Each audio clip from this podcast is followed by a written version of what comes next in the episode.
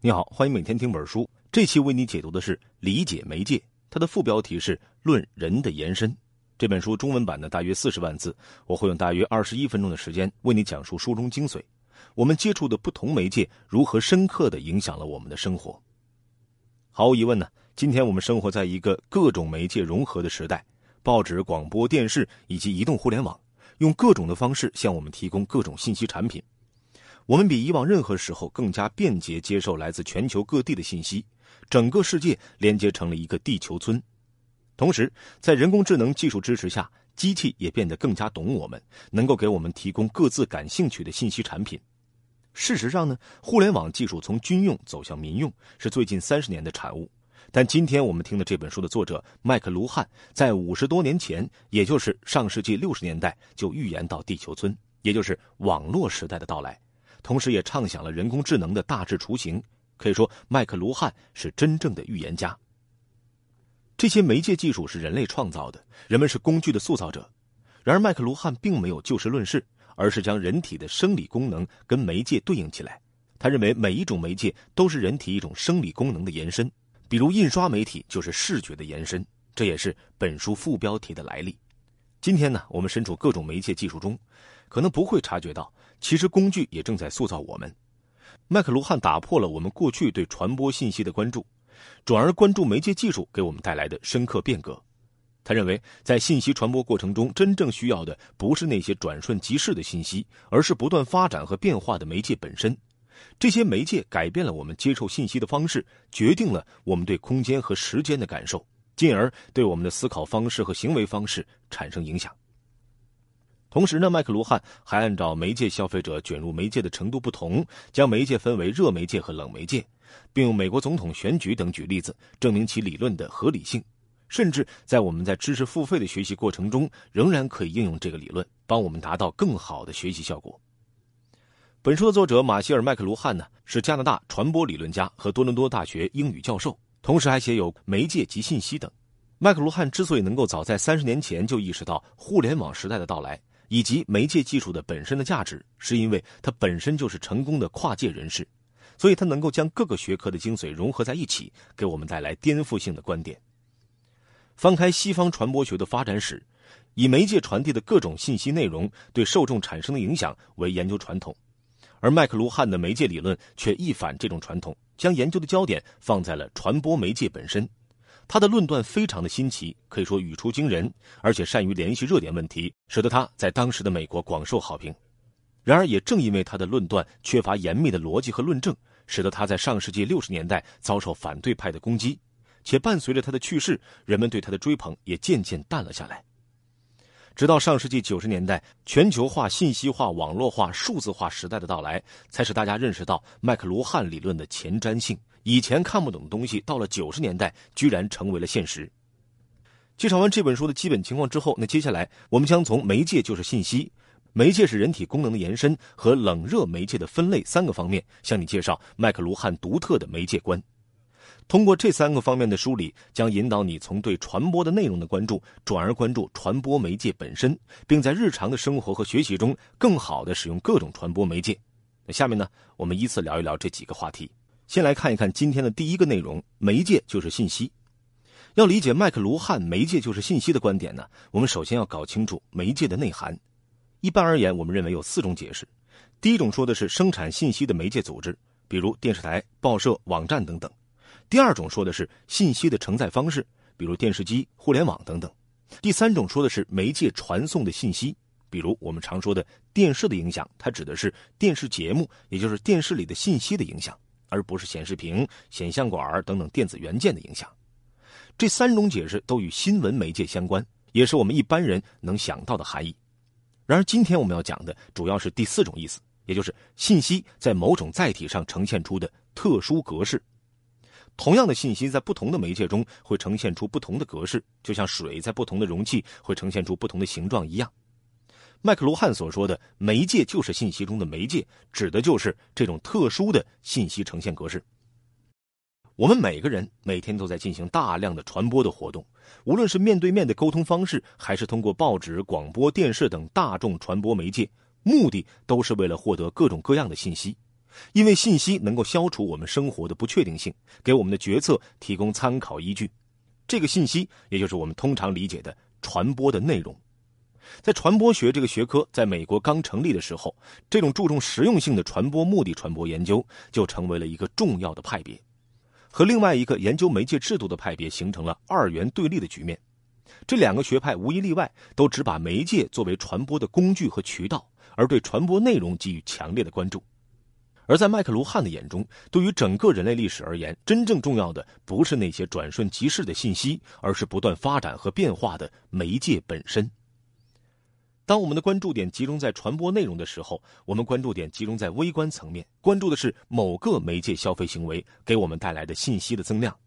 而当我们的关注点转移到媒介本身时，我们会跳出以往的微观层面，转而关注媒介带给我们对时间和空间的感知变化，以及它对我们的思考方式和行为方式产生的影响。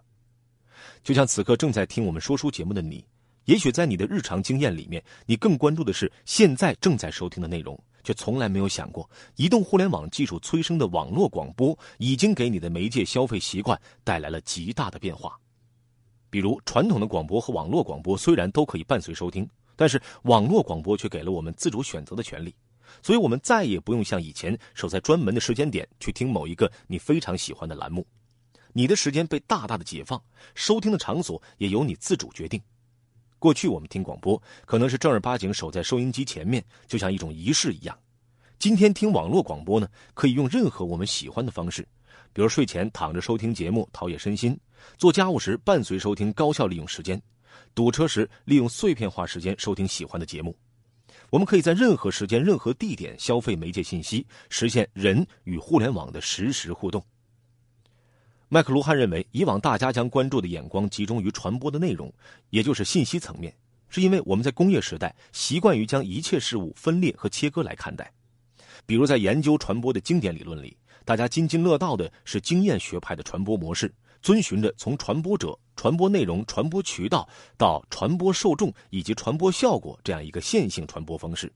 使得我们尤其关注传播内容和传播效果，对媒介本身的作用熟视无睹或者不那么重视。而麦克卢汉所说的媒介就是信息，归根到底想向我们说明的是，任何媒介本身都会对个人和社会产生深刻的影响。比如铁路的作用，并不是把运动、运输、轮子或者道路这些概念引入到人类社会，而是创造出新型的城市、新型的工作方式和新型的闲暇方式。这与铁路媒介所运输的货物是毫无关系的。而比火车速度更快的飞机，由于加快了运输的速度，它又使铁路所形成的城市、政治和社团的形态不断瓦解。这个功能与飞机所运载的东西也是毫无关系的。好，这就是今天给你讲的第一个内容：媒介就是信息。在他的眼中，对于整个人类历史而言，真正重要的不是传播的信息，也就是传播的具体的内容，而是作为传播工具和渠道的媒介本身。这些媒介改变了我们接受信息的方式，以一种潜移默化的方式重新塑造了我们对空间和时间的感受，从而改变了我们的思考方式和行为方式。下面呢，我们来说第二个内容，也就是媒介是人体功能的延伸。如果第一部分讲的是工具如何塑造我们，那第二部分我们要讲述的是我们如何塑造工具。这也便是麦克卢汉所说的媒介就是人体功能的延伸。在该书中，麦克卢汉列举了二十六种媒介，并一一证明了它对应的延伸功能。这些媒介大致分为三类：第一种是人体的器官延伸，如衣服对应皮肤，轮子对应腿脚，住宅对应集体皮肤；第二种是人体感觉的延伸，如口语词对应听觉，印刷物对应视觉；第三种是中枢神经系统，也就是大脑的延伸。我们都知道，人体的思维活动主要是由中枢神经系统控制的，它能够接受全身各个地方传递的信息，进行储存和加工，进而支配人们的行为。而电子时代的媒介，如广播电报、电话、电视，他们在强调视觉的文字和印刷媒介的基础上，增加了视觉的作用。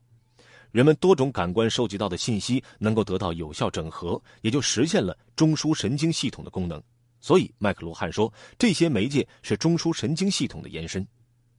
媒介就是人体功能的延伸。这个观点呢，主要是从心理学的自我解处理论得到的灵感。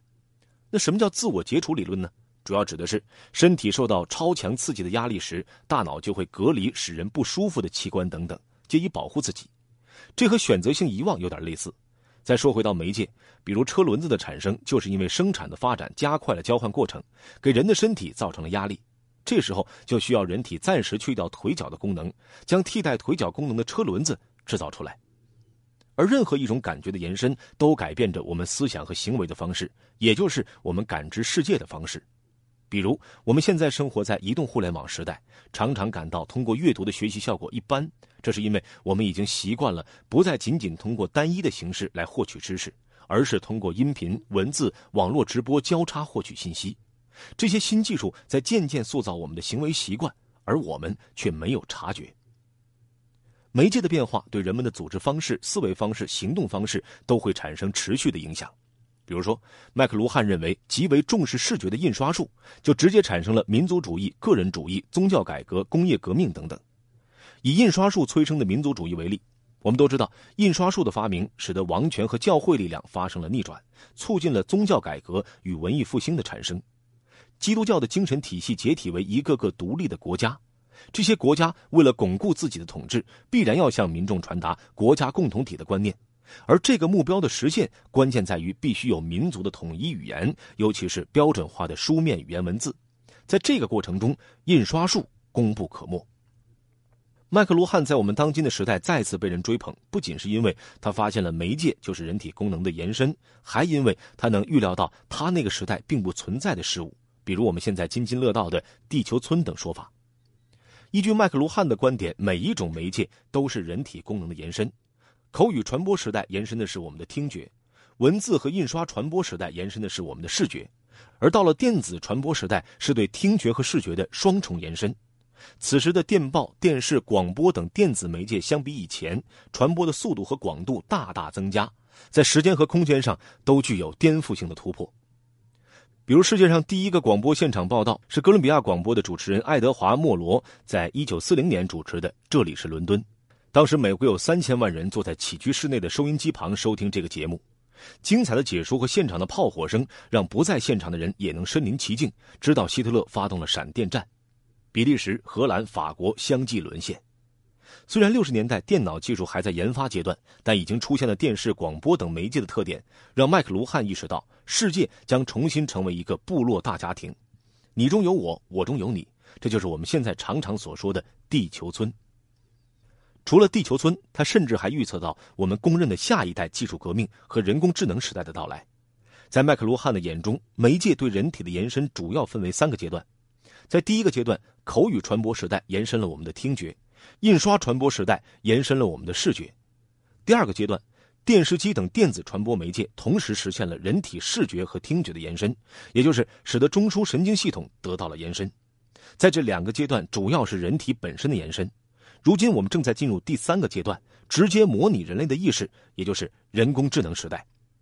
在这个阶段，机器模拟人脑加工后的知识将被延伸至整个社会，给信息传播活动带来极大变革。像一些手机上的新闻客户端正在通过算法给我们提供定制的信息产品，机器变得更加懂我。同时，麦克罗汉还前瞻性的预测到了知识经济的到来。就像前面所说的，麦克卢汉认为人工智能时代即将来临，